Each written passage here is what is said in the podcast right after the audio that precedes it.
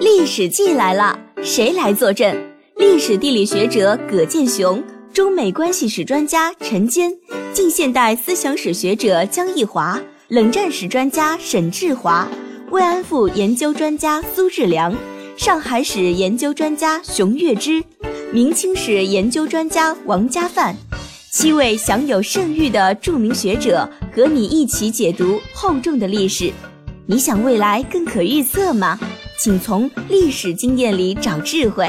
你想当下活得更明白吗？请从历史现象里读懂规律。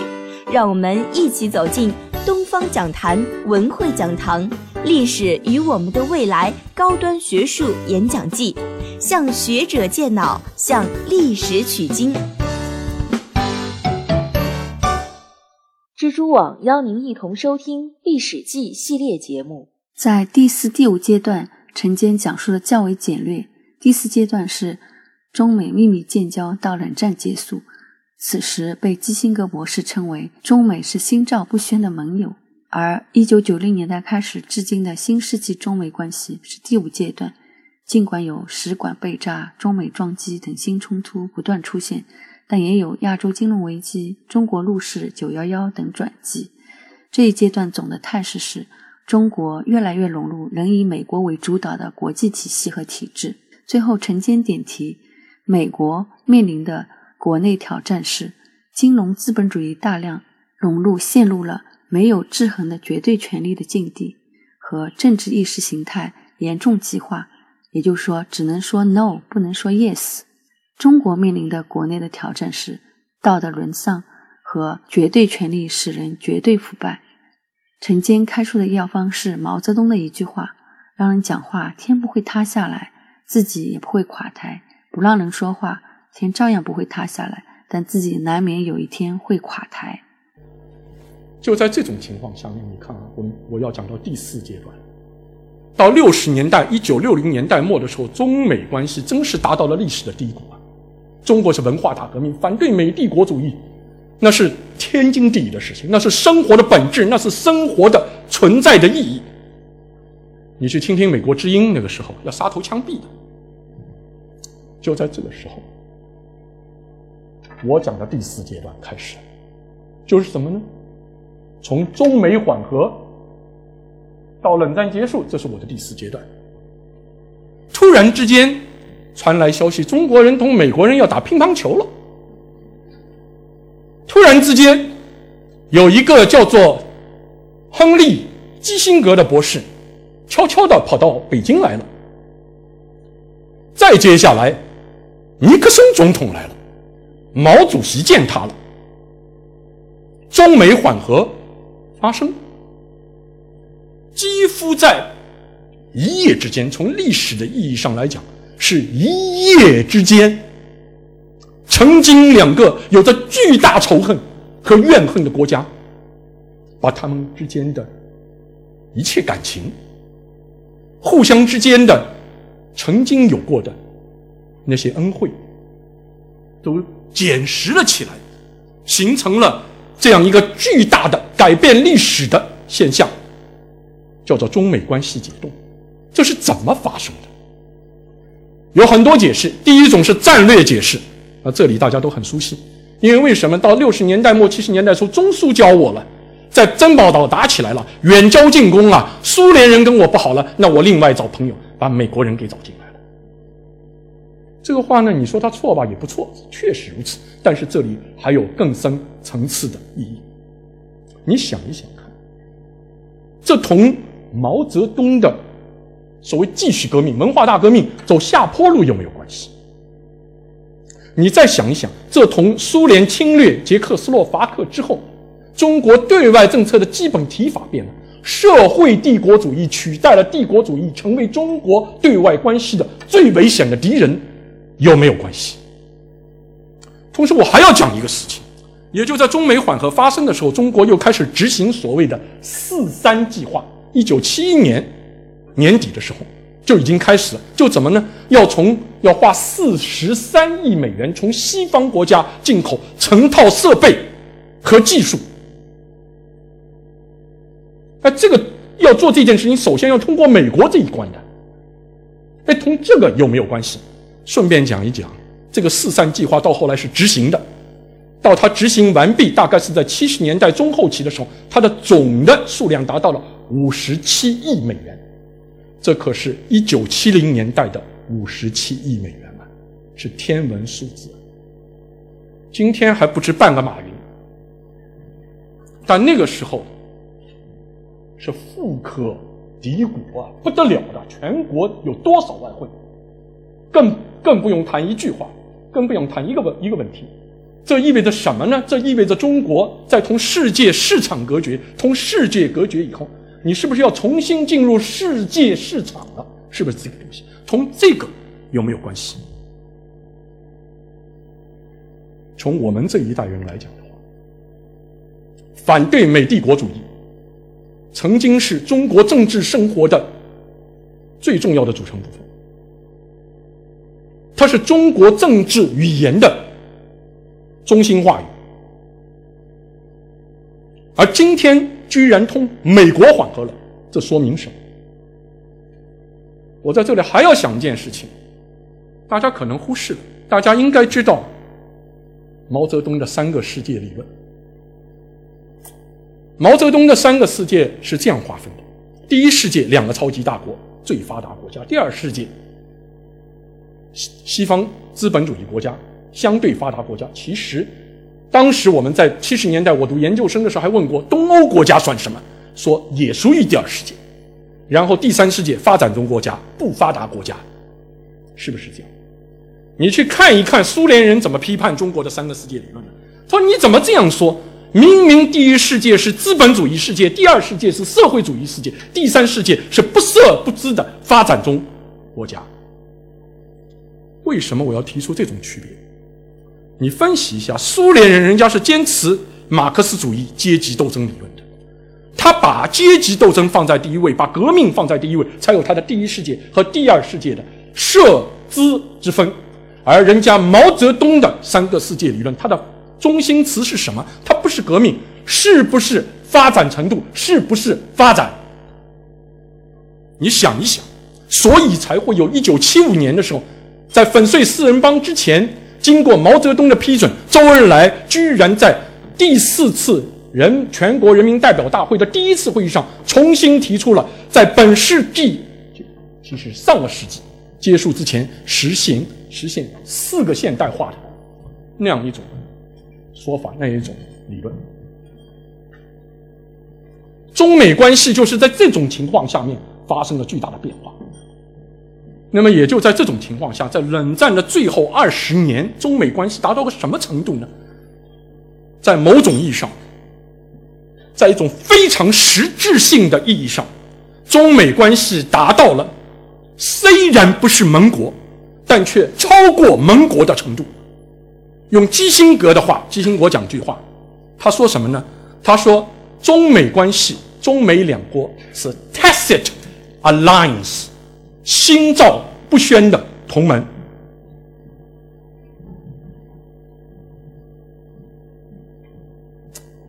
这一点来讲的话，我就要举几个例子，因为讲理论可以讲一大通，大家还在想什么意思。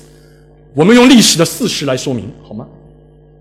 一九七三年十一月，基辛格访问中国，这是他一九七一年七月访问中国之后的第六次访华，也是他出任国务卿之后的第一次访华。他这个一年以前是总统国家安全事务助理，到中国以后，他同周恩来谈话，你就会发现有一条，你就发现有一条，这后来呢引起了一九七三年十一月到十二月的批州，为什么呢？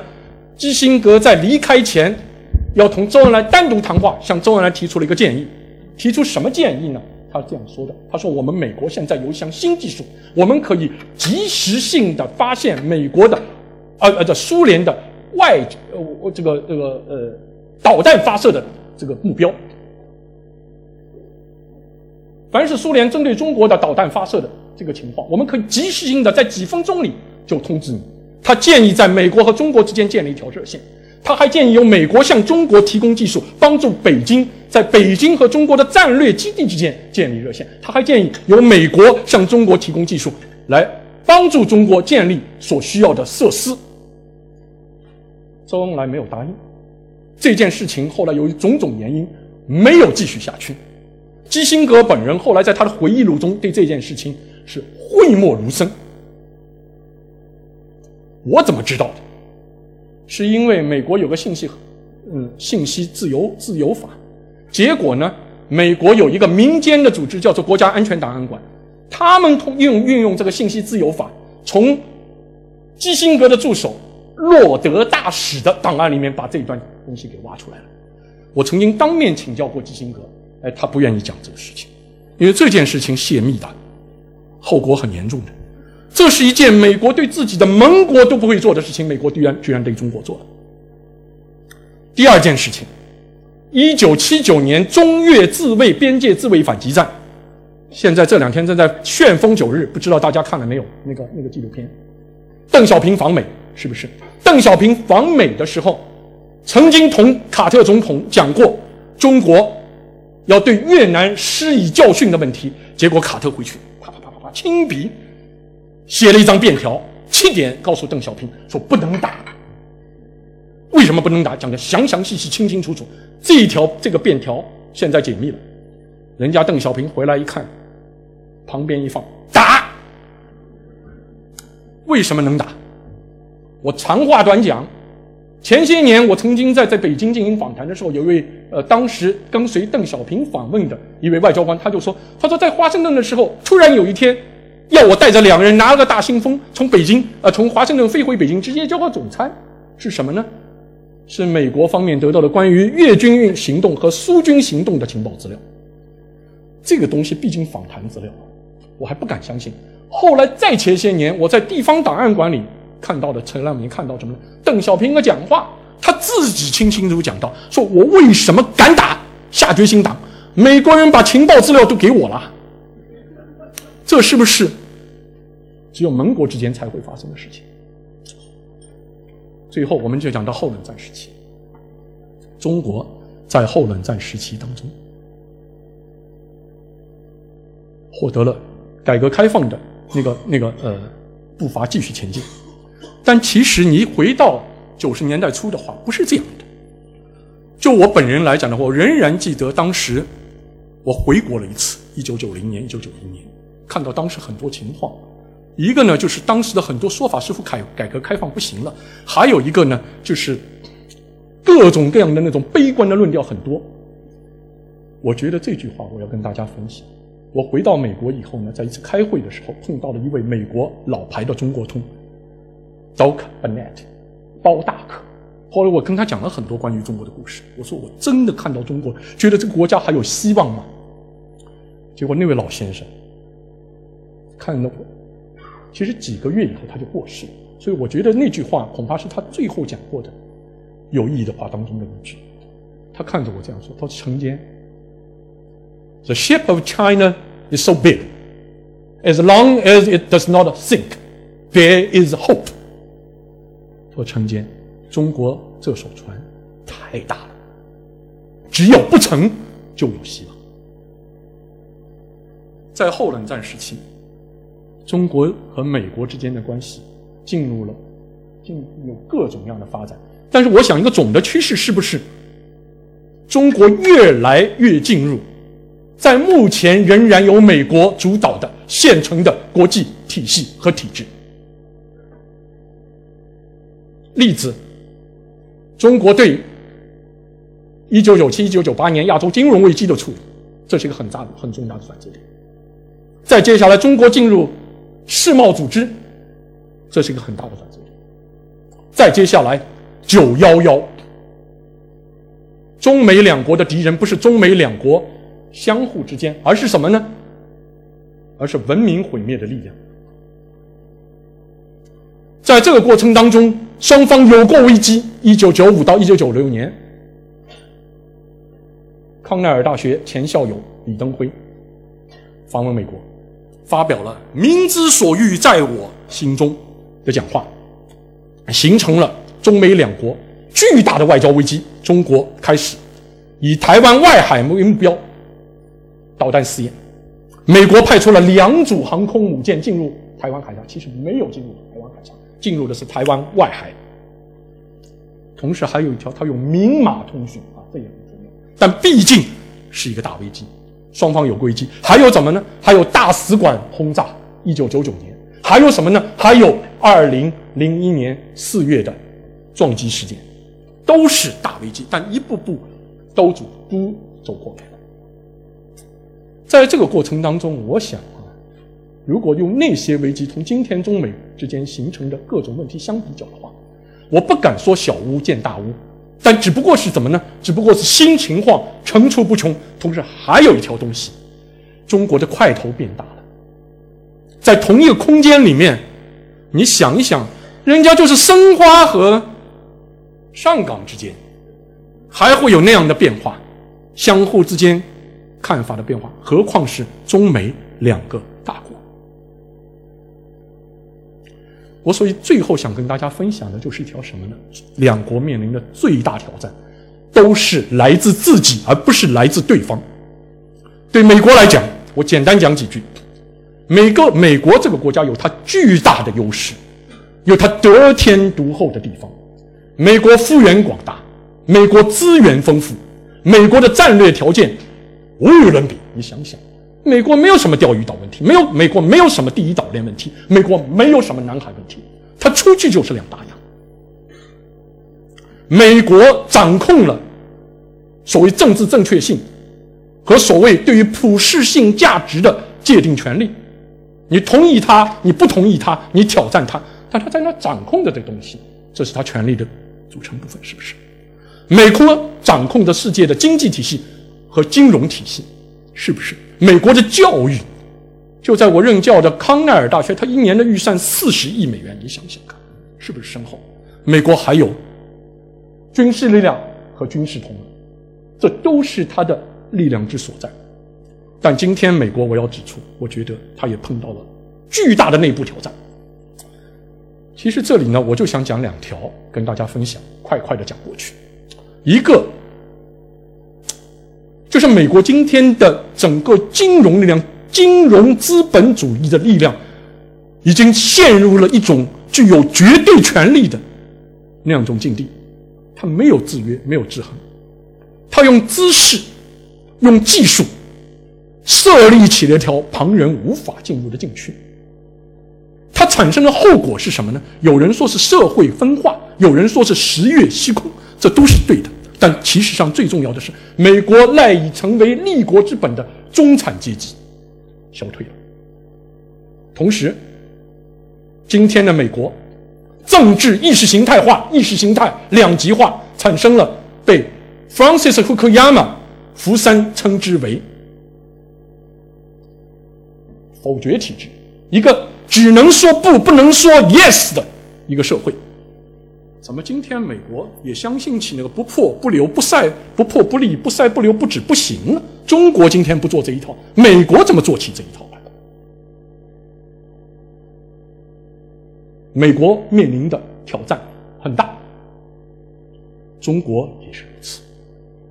关于中国面临的挑战太多，大家也知道的太多。生活在这里的人们用不着我在这里告诉大家，中国面临的挑战。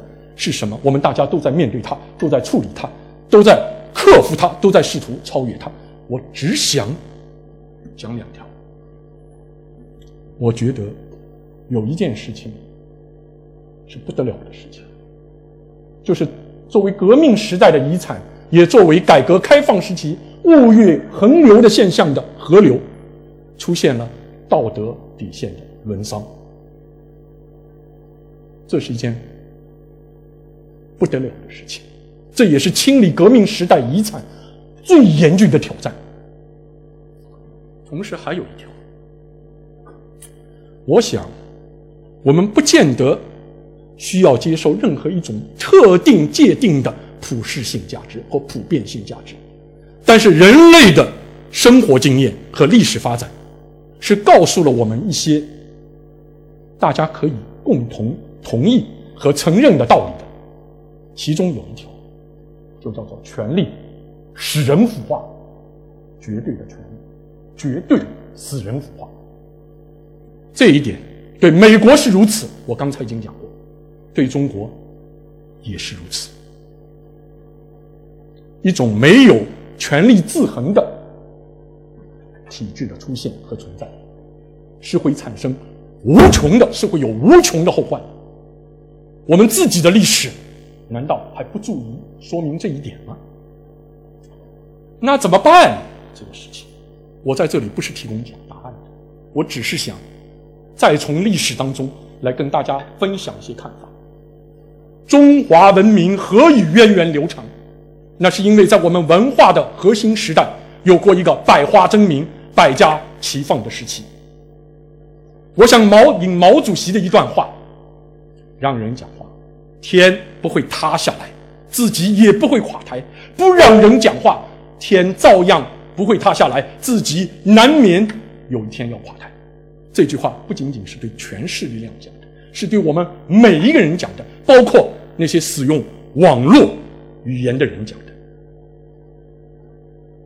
让人讲话，广开言路，这就是必须走出的第一步。